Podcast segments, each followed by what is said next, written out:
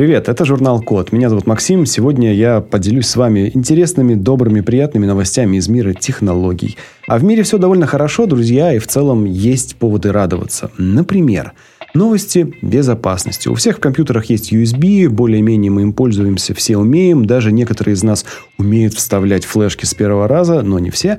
Ну так вот, в USB, как в любом компьютере, в любом драйвере, есть, конечно же, уязвимости. И недавно ученые из... Э, откуда? В общем, откуда-то ученые сделали специальное устройство, которое сделает наши USB более безопасными. Штука называется USB Fuzz. Это специальный инструмент, который создает э, случайные данные. Вы включаете этот инструмент, ну не вы, а ученые, включают этот инструмент к себе в компьютеры и исследуют, куда эти данные попадают. Случайные рандомные какие-то штуки, которые генерируют это устройство, могут портить, могут пробивать защиту, могут делать все, что угодно с компьютером. И вот ученые изучают, как эти случайные данные влияют на безопасность USB. И уже за первое время тестирования они нашли 26 уязвимостей в драйверах USB на операционных системах Linux, macOS, Windows и даже FreeBSD. В общем, ребята прокачивают драйвера USB, и чем дальше, тем эти драйвера будут более надежны. Спасибо ребятам, которые этим занимаются. А вообще, технология вот этого вот фазинга, да, когда пускают случайные данные в компьютер и проверяют, где они просочатся, похоже чем-то на испытание трубы под давлением. Очень симпатичная технология. Ну и видите, классно, как всякие ученые изучают методы защиты. Кажется очень здорово.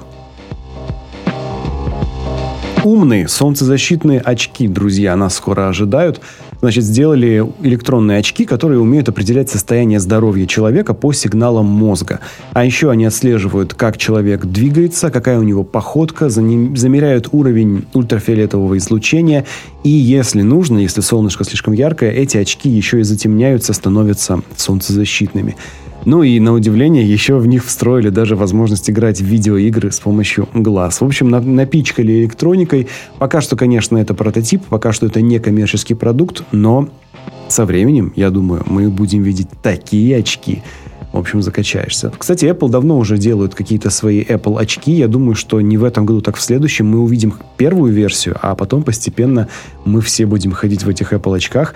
Жаль, конечно, что у Google с их Google Glass ничего не получилось. Ну, первый блин комом, скоро все все равно будем носить носимую электронику. Новости из мира эзотерики. В Турции искусственный интеллект научили гадать на кофейной гуще – это реальная значит, штука. Смотрите, есть в Турции приложение Фаладин. Это как Алладин, только Фаладин. Там гороскопы, карты Таро, все что угодно, что нужно людям, которые любят эзотерику. И вот в это приложение добавили обученную модель гадания на кофейной гуще. Ну, там, значит, руководитель этого что, сайта или сервиса он нанял какое-то количество настоящих гадалок, которым реально люди присылали фотографии кофейной гущи, и гадалки им, значит, гадали. Ну, как положено гадалкам. Ну, сколько он там, несколько лет, 9 лет написано. 9 лет он, значит, с ними эту процедуру проводил. 9 лет гадалки гадали, люди платили, им все было хорошо. И он собрал, значит, массив данных за 9 лет, что вот по этому рисунку гадалка отвечала вот так. И скормил это нейронке, нейронка намастырила сделать такие же предсказания. В общем, сейчас нейроночка работает, ну, сложно сказать, что хуже или лучше гадалки, но, по крайней мере, функцию свою выполняет. Можно, кстати, скачать приложение для Android и iOS на сайте The Code Media, зайдите в раздел новости и найдите там ссылочку, и вы увидите, что да, это реально работает. Можно погадать на кофейной гуще. Новости открытого кода – появился в интернете новый инструмент для анализа разговоров. Значит, проблема в чем? Если ты, например, делаешь голосового помощника или какую-нибудь э, онлайн-службу, которая как-то ориентируется на голос, тебе нужны технологии, чтобы голос распознавать, потому что ну, это не само собой разумеющееся. Это мы, люди, легко слышим друг друга и легко распознаем голоса. А компьютер ничего этого не понимает, перед ним просто простая форма там волны, да, и он не понимает, где там слово, где один человек говорит, где другой. Компьютеру нужны инструменты, чтобы все это определять. И вот в интернете появился код, называется ConvaKit. Его можно использовать для распознавания речи и выделения из этой речи разговоров, там, разных спикеров, кто о чем говорит, где кто задает вопрос, кто говорит, там, мальчик или девочка. В общем, такой очень интересный большой мощный блок кода, который скоро будут использовать все ребята. И это шаг вперед для технологий распознавания голоса. Чем дальше, тем лучше компьютеры будут нас понимать. Дай бог, чтобы мы друг друга хорошо понимали. Если вы зайдете на сайте Код в раздел новости, вы увидите там э, ссылку на Grid Compass. Это рассказ из э, НАСА о том, как они делали свой первый космический ноутбук. Надо понимать, что в 83 году, когда летал шаттл Колумбия, еще не было никаких ноутбуков, да, это было все технологии только в, в самом зачатке. А в НАСА уже сделали первый переносной ноутбук. Он, конечно, выглядит, ну, забавно, да, там, понятно, он большой, неуклюжий, но механическая клавиатура, довольно яркий, клевый дисплей. Конечно, там внутри он не очень мощный, но представьте себе, как он клево бы работал, если бы сейчас в него поставить современное оборудование. Реально, он очень похож, знаете, помните, был фильм «Интерстеллар», и там был такой, значит, робот умный, который был похож, не знаю, на на брусок стали, что ли. Вот этот вот грид компас, и позже его назвали Спок, никаких совпадений, да, так вот этот грид компас очень похож на этот, этого самого умного компьютера. Наверное, это вот туда передают привет. Классная штука, загляните на сайт Decode Media, там прям будет ссылочка на, в разделе новости на этот ноутбук, можно будет посмотреть. Что еще хорошего у нас? Э, прыгающий робот научился точно приземляться. Значит, был такой робот, который прыгал, он назывался Сальто. Он маленький такой, там, простой, все легенькое. И он умел прыгать довольно высоко и в любой момент. Все было хорошо, но он очень плохо приземлялся, потому что у него там были какие-то винты и механизмы балансировки, а он, надо сказать, он на одной ноге. Он как бы балансирует очень хорошо сам по себе. Но вот он не умел приземляться туда, куда надо. Научили, допилили алгоритм, теперь эта штука может замечательно прыгать по маленьким всяким поверхностям, скок-скок, скочки на кочку, с камушка на камушек. Может быть, скоро будет нам доставлять посылки такой клевый прыгучий робот. А может быть, нет. Но выглядит симпатично. Загляните к нам на сайт, посмотрите видео. Так, вот это важно. Вышла Raspberry Pi с 8 гигабайтами оперативной памяти. Что такое Raspberry Pi? Значит, представьте себе небольшую плату электронную, компьютерную, ну как мозги любого электронного устройства. Эта плата меньше, чем человеческая ладонь, то есть она помещается на ладони, ее можно... Ну, в карман ты ее не засунешь, это все-таки плата, но она маленькая. И эта плата – это целый компьютер. К ней подключается монитор, клавиатура, мышь и питание по USB, ну и карта памяти маленькая. И это полноценный компьютер. Конечно, вы скажете, нет, ну как это? Компьютер – это монитор, мышь там и так далее. Ну, окей, да, но сравните большой системный блок или целый корпус ноутбука, или одна маленькая платка. Вот так вот, Raspberry Pi это одноплатный компьютер. На этой плате стоит все, что нужно для работы этого компьютера. На карту памяти записывается операционная система, графическая, то есть там все, мышка, там всякие интерфейсы, все красиво. И на ней можно работать. То есть, грубо говоря, пришел на работу, подключу к своему монитору Raspberry Pi, там мышь, клавиатуру, и работаешь. Все файлы там твои, браузеры, почта, все, что тебе нужно. А потом в конце рабочего дня все отсоединил, засунул его в карман, в сумку кинул и пошел. Так вот, раньше была третья версия, потом вторая, потом первая версия, ну, в смысле, изначально, да. А сейчас вот четвертая версия в мире продается. И, наконец-то, почти уже, ну, наверное, год спустя после выхода четвертой версии, ее, наконец-то, обновили до 8, 8 гигабайт. Это важное событие, потому что теперь Raspberry Pi — это, в общем-то, полноценный компьютер. Там четырехъядерный процессор. Конечно, это полтора гигагерца, то есть он не супер шустрый, но для офисных приложений хватит. Для браузера браузинга в интернете, для почты, для Word, даже для простых игр хватит с головой этих полутора гигагерц. 8 гигов оперативы, то есть это много, там можно использовать его для серверов, для, ну, для домашних серверов, да. Можно использовать его там для программирования. Ну, то есть штука довольно серьезная, стоит 75 долларов, 75 долларов за полноценный компьютер. То есть, если, например, у вас есть задача собрать ребенку, начинающему, там, совсем начинающему компьютер, запросто берем Raspberry Pi, включаем в недорогой монитор, клава-мышь, все, готово, великолепно. У меня таких два дома. Один используется для видеонаблюдения, другой просто там на всякий случай. Классные машинки, очень рекомендую. Если встретите с 8 гигабайтами в России, покупайте, не пожалейте. Работать будет классно и вам понравится. Ух, это должно было произойти. ВКонтакте запустили такие распознавания аудиосообщений. Значит, в чем проблема? Людям гораздо удобнее начитать аудиосообщение, чем вот это вот тыкать в телефон, набивать на клавиатуре. Понятно, да? Людям приятнее наговаривать. Плюс, когда ты говоришь аудиосообщение, никто не знает, что ты путаешь тя и тя. Поэтому это тоже очень приятно. И вот ВКонтакте понимая, но с, с другой стороны, да, что когда ты получаешь аудиосообщение, тебе страшно неудобно. Вот эту вот минуту слушать, пока человек экает, мэкает, пытается сформулировать мысль тупо, да, это неудобно. Так вот, ВКонтакте научились эту проблему решать. Теперь ты можешь наговорить туда голосовое сообщение, ну, там, в чат ВКонтакте, а когда человек его получит, оно будет автоматически расшифровано, то есть распознаны слова. Даже если какие-то отдельные слова он распознает неправильно, все равно ты сможешь в целом понять смысл сообщения, найти потом это сообщение по тексту. Так что довольно круто.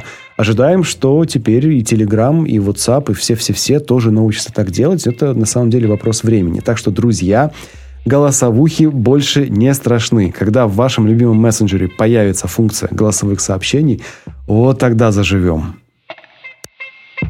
В Японии изобрели самодезинфицирующуюся ткань. Сложно говорить, но очень важно. Значит, ну что, нас окружают вирусы, микробы. Они тонким слоем покрывают все практически, что нас окружает, даже если мы этого не замечаем, даже если наша кожа их там от, от, от, от отринивает, отбрасывает от нашего организма. Попробуй порезаться, и у тебя туда тут же набегут всяческие бактерии. Бактерии повсюду. Это, с одной стороны, окей, потому что наш организм, ну, учится, да, как-то с ними работать, э, вырабатывает иммунитет и так далее. Но вот коронавирус пришел, и все такие, и все, и плохо, да, всем. Так вот, японцы придумали ткань, которая дезинфицирует сама себя, убивает 99, как обычно говорят, 9 бактерий и вирусов. Как это работает? Там внутри этой ткани есть какие-то штуки, которые генерируют электричество внутри этой самой ткани. С помощью этого электричества сама эта ткань убивает вокруг себя ближайшие бактерии, вирусы, ну и, очевидно, также убивает эти вирусы, бактерии на коже. Что хорошо в этом? Ну, например, в больницах, да, там ты надел халат какой-нибудь специальный медицинский и ходишь в нем, и этот халат всегда стерильный. Это очень хорошо, никто не заразится. Что плохо в этом?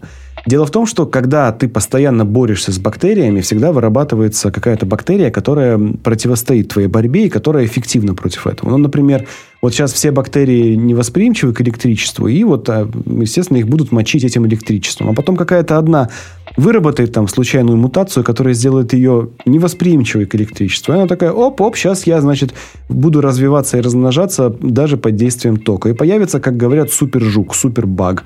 И эта супербактерия будет очень хорошо расти и себя чувствовать, несмотря на все наши дезинфицирующие средства. Это постоянно происходит в больницах. В больницах из-за того, что там постоянно травят бактерии, чем попало, вырабатываются суперрезистентные бактерии, суперрезистентные вирусы. В общем, мы, борясь с ними, создаем себе все более и более опасного врага. Поэтому это, в общем, палка о двух концах. Но то, что японцы это изучают, это хорошо. То, что есть новые технологии, обалденно. Надеюсь, что в больницах скоро появятся классные самодезинфицирующиеся ткани. Дай бог. Интересный арт-проект – Значит, художник придумал систему, чтобы робот рисовал традиционную китайскую живопись. Значит, работает так. Сначала некий алгоритм генерирует пейзаж. Ну, просто некие горы, там, впадины, да, реки, не знаю. Ну, вот какая-то, значит, трехмерная модель пейзажа. Потом он туда добавляет осадки, снег, дождь или восход солнца. В общем, добавляет туда какие-то э, эффекты окружающей среды. Потом в этом вот трехмерном виртуальном пространстве находит идеальную точку, с которой он будет это рисовать. И потом, значит, берется робот настоящий с рукой, с подвижным манипулятором вот этим. На эту руку надевается кисть. Этой кисти дается место, типа здесь у тебя тушь. И этот робот берет лист рисовой бумаги, обмакивает кисть в тушь, и начинает рисовать тот пейзаж, который сам себе придумал. То есть он как бы вообразил, смоделировал себе трехмерную картинку и начал рисовать. И получается реально, что вот робот водит кистью по листу бумаги, получается некое произведение. Оно выглядит интересно. С одной стороны, видно, что это нечто роботизированное. Человек бы так никогда не нарисовал. С другой стороны, очень рукотворное, но потому что кисть, потому что тушь, очень как-то интересно, да. И видеоролик, там посмотрите у нас на сайте thecode.media, на сайте там видно, что художник задается вопросом, можно ли назвать это искусством, типа симбиоз или совместное творчество человека и машины. Не знаю, кажется, что это выглядит симпатично, но на любителя, как в последнем сезоне «Мира Дикого Запада». Вот такая эстетика, да, вот такие супермашины, суперкомпьютеры, все такое как бы технологичное, но где-то в то же время человечное. Интересно посмотреть, но надеюсь, что люди от этого не разучатся рисовать. Прорыв произошел в технологиях мозгового моделирования на компьютере. Значит, разработали чип, на котором можно разместить тысячи искусственных синапсов. Значит, что это такое? А, есть э, задача, чтобы компьютеры делали вычисления, похожие на вычисления мозга. Ну как, не вычисления, на работу мозга. Для этого нужно особым образом определять, э, соединять э, детали, их называют мемристоры. Это специальные детали, которые похожи по своей работе на то, как действуют синапсы мозга, то есть то, из чего наши мозги сделаны. И вот ученые, значит, строят эту штуку, делают так, чтобы на микрочипе были эти синапсы. И вот, наконец-то, они дошли до того уровня, когда на малюсеньком, вообще малюсеньком-малюсеньком чипе можно было разместить тысячи этих синапсов и использовать их для вычисления нейронок. То есть, грубо говоря, мы берем маленькую камеру, да, добавляем в нее этот чип, обучаем эту камеру на например, там распознавание объектов. И этот чип будет за эту камеру эти объекты распознавать и прекрасно чувствовать. Там камера будет мгновенно определять, кто перед ней. Великолепно. Можно это использовать, например, для создания очень умных сенсоров, очень умных вычислительных систем. Может быть, у тебя будет маленькая пластина, которая будет э, полностью симулировать работу целого мозга. И это может быть твой дополнительный мозг, это может быть мозг, какой, который тебе помогает в работе, мозг твоего персонального ассистента. В общем, мы приближаемся к тому, чтобы создавать э, структуры по сложности и по производительности, похожие на человеческие мозги. Надо понимать, что мозг не идеальная система для вычислений. Вообще, мозг мозг это не столько штука для вычислений, сколько просто некая мышца, которую мы тренируем. Но, тем не менее, способности мозга, его адаптивность, его гибкость, его способность перестраиваться и находить какие-то творческие решения, этого мы пока не умеем достигать компьютерами, и, возможно, это изобретение нас туда продвинет. Так что все у нас будет интересно. Еще новости нейронных сетей. Оказывается, когда нейронка обучается сама по себе, ей бывает полезно, как говорят, спать. Но сон, конечно, это так, э, очень условное название. В чем идея? Когда нейронка сама себя обучает, сама себя подкрепляет, сама себя критикует, она как бы замкнута сама на себе, и с одной стороны она может давать там очень хороший результат, но иногда она становится нестабильной. То есть у нее какие-то связи вырабатываются непонятные, которые дают очень непредсказуемые странные результаты. И такие нестабильные нейронки, их как бы в лаборатории, наверное, не страшно увидеть, а когда эта нейронка, например, управляет не знаю, городом, да, зажигает эти светофоры, зажигает э, вечернее освещение, управляет нагрузкой на электросеть и так далее, это все очень опасно. Нестабильная нейронка нам не нужна. Поэтому нейронку нужно как-то стабилизировать. И ученые пробовали разные, значит, штуки и нашли метод запитывания в нейронку гауссовского шума. Это просто шум. Ну, как вот телевизор включаете, и там пш, вот такой вот звук. Это, значит, просто шум. И вот этот шум отправляет в нейронку, и нейронка как бы просто расслабляется. Этот, этот шум как будто бы утрамбовывает те знания, которые в ней уже есть, и она уменьшает свою способность быть нестабильной. Она становится более стабильной, и можно сказать, что она типа спит. То есть нейронке нужно какое-то время, чтобы устаканить те знания, которые она получила. Но опять же, знания, это мы так думаем, что это знание, будто бы она думает. На самом деле нейронка не понимает, что она делает, она просто двигает туда-сюда циферки, и гауссовский шум это просто еще один математический эффект, который позволяет получать более предсказуемые результаты. Ни о каком знании, ни о каких мыслях мы пока там не говорим, это просто то, как мы об этом не знаю, говорим, чтобы было понятно. На самом деле она, конечно же, не спит, это просто математический трюк. Но он работает, и это даст нам более устойчивые нейронки в будущем. Это кайф. В Google Meet теперь есть функция шумоподавления. Это, естественно, все делается через нейронку. В чем проблема? Ну вот идешь ты скайпить, да, через Google Meet, и тебе нужно, ну, чтобы на работе, да, чтобы люди видели тебя в лучшем виде, да, у тебя ребенок на фоне, например, или дверь скрипит, или сосед начинает что-нибудь сверлить, или где-то в соседней квартире включается душ, или кто-то пошел в туалет, и все это почему-то слышно. Неприятная ситуация, хочется от этого избавиться. Делает что Google? Google придумывает нейронку, обучает ее на звуках шума или на звуках голоса, уж не знаю, как они это сделали, и обучают ее подавлять шум. Теперь вы говорите в Google Meet, на облаке, то есть не на вашем компьютере, а именно в облаке ваш сигнал обрабатывается, из него удаляются лишние шумы, и ваш голос звучит чисто, красиво, без посторонних шумов. Приятно, здорово.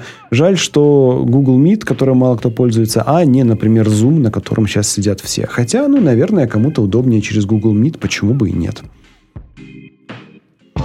Ребята, которые любят искусство и, видимо, музей Эрмитаж, э, такой у нас есть проект хэштег музей, решили проанализировать, как люди выкладывают свои фотографии из Эрмитажа. Значит, что они взяли, сделали? Они взяли массив данных, там, все фотографии, которые люди постят при посещении Эрмитажа, нашли хэштеги, выделили эти фотографии и проанализировали, что там, где сделаны эти фотографии, с каких ракурсов, что люди фотографируют, чем делятся. Ну и, как нетрудно догадаться, все примерно одинаковое. Значит, почти треть фотографий Эрмитажа – это фотографии снаружи. То есть люди приходят эм, ну, надо понимать, да, это не те фотографии, которые люди снимают, это те фотографии, которыми люди делятся в Инстаграме. То есть, может быть, человек пришел и наснимал просто фотографии внутри сколько хочет, там бесконечное количество себе лично в, в галерейку, но в Инстаграм он выкладывает в трети случаев, каждая третья фотография – это снаружи. Причем, как они говорят, все фотографии с одного и того же ракурса. Ну, человек идет, видит Эрмитаж, но он взял его сфотографировал. Логично. Второе по популярности видео – это позирование э, посетителей на камеру, на фоне Эрмитажа или внутри. Ну, то есть, смотри, мама, я в Эрмитаже. Ну и понятно, как бы Инстаграм, он для этого и сделан. Сами произведения искусства, то есть картины, скульптуры и так далее, все это стоит на третьем месте, что, в общем-то, хорошо, что хотя бы на третьем, а не на десятом. И интересно, что люди делают селфи только в 8% случаев, что меня крайне удивило. Наверное, человек не хочет, чтобы его лицо, э, такое, какое есть, было на фоне произведения искусства. Может быть, может быть, нет. Значит, понятно, что много фотографий ног, много фотографий билетов. Ура, мы идем в Эрмитаж. Естественно, люди фотографируют стаканчики с кофе. Естественно, фотографируют алкашку, которую туда проносят. Все фотографии, конечно же, очень похожи. Вот интерьеры, вот дворцы, одни и те же ракурсы, одни и те же маршруты. Люди все делают абсолютно одинаково, но это и нормально. Люди не должны выделяться. Люди должны жить так, как им нравится. Если человеку нравится сфотографировать Эрмитаж со 100-500 в 100-500 раз с одного и того же ракурса, да ради бога, нам не жалко. Биты и байты почти бесплатные. Поэтому молодцы ребята, которые ходят в Эрмитаж, и вы тоже туда однажды сходите. И сфоткайте себя с алкашкой, кофе на фоне селфи возле какой-нибудь красивой картинки – и еще снаружи, чтобы сделать прямо максимально все, что делают другие люди, кайфаните от этого посещения. Вот эта тревожная штука, значит, в чем в Фейсбуке сейчас проблема? Интересная ситуация. В Фейсбуке завелся киберпреступник. Типа педофила, но он как бы девочек не насиловал, мальчиков не насиловал. Он им просто писал в личку типа угрозы, пришли свои интимные фотографии, а не то я там убью твоих родителей, сожгу твою школу, всех расстреляю и так далее, и так далее, и так далее. Ну, дети пугались, понятно, там кто-то велся, кто-то нет, кто-то сообщал в полицию. Но самое, в общем-то, неприятное, что этого парня никак не могли найти, потому что он использовал какую-то супер анонимную операционную систему, ну, не какую-то, называется она Tails. Ее используют там, журналисты, когда им нужно защитить себя, всякие активисты, политические деятели там, во, во время кибершпионажа ее используют. Ну, короче, такая супер защищенная операционная система. И идея в том, что она весь свой трафик, который вы в нее подаете, то есть все, что происходит в вашем компьютере, идет строго через сеть Tor. А то есть она идет через один, два, три компьютера, которые вроде как шифруют и перемешивают все эти данные до состояния, когда невозможно вычислить, откуда эти данные пришли. Грубо говоря, этот человек был абсолютно анонимен. И много лет ФБР пытались его найти. Запрашивали данные, запрашивали логи. Понятно, что они его всюду искали, не могли найти, потому что все, что они получали, это входные шлюзы там, или выходные шлюзы этой сети Tor. А ты не можешь распутать это достаточно быстро, чтобы этого человека поймать. Ну, в общем, они его ловили, ловили, и Facebook его пытался ловить, и даже выделил под этого, под этого конкретного человека, этого одного преступника, выделили отдельного сотрудника, который писал алгоритм, чтобы его выявлять, там, давать ему доступ и так далее. Ну, как ты его поймаешь? Он абсолютно анонимен, его очень сложно выявить. Ну, в общем, в конце концов они придумали. А придумали они вот что. В этой операционной системе Tails был баг, о котором никто не знал – ну, как бы, как никто. Об этом баге знала одна может быть, не одна, но, в общем, знала частная хакерская компания. Ну, как хакерская, это по-нашему, а на самом деле называется компания в области кибербезопасности. И вот они проанализировали код Tails, нашли там баг, который можно эксплуатировать, как бы воспользоваться им, чтобы узнать истинное местоположение этого человека. И эта частная компания разработала эксплойт. Это специальная маленькая программа, которая позволяет влезть в систему через этот, значит, баг. Facebook этот, этот эксплойт купил, говорят, за шестизначную сумму, то есть, ну, типа, за полмиллиона долларов, может быть, за 800 тысяч долларов. Ну, то есть, не дешевое такое было удовольствие. Они купили эту программу, через третье лицо передали эту программу в ФБР, причем, как бы, ну, они не могли напрямую это сделать. Они это сделали через третье лицо, но все об этом знают. Ну, там сделали некую компанию, юридически не прикопаешься. С точки зрения права все абсолютно легально. Но что произошло дальше? ФБР взяли этот эксплойт, применили его. С помощью эксплойта смогли вычислить местоположение этого человека. Естественно, дальше ОМОН, мордой в пол, его взяли, повязали, будут судить. Как бы злодея поймали. Тут ни у кого не возникает вопросов, что, ну, типа, надо ли ловить злодея? Да, конечно, злодея ловить надо. А вопрос на самом деле вот в чем. Вот его поймали. Но поймали как бы неэтично. То есть купили эксплойт, взломали натуральным образом его компьютер.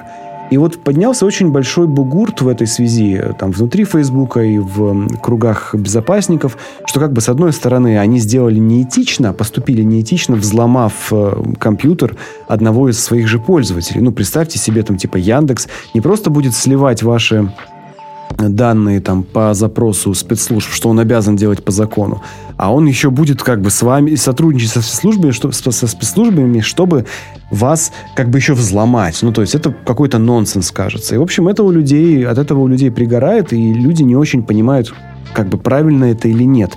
То есть, с одной стороны, поймали педофила, а с другой стороны, поймали не очень этично.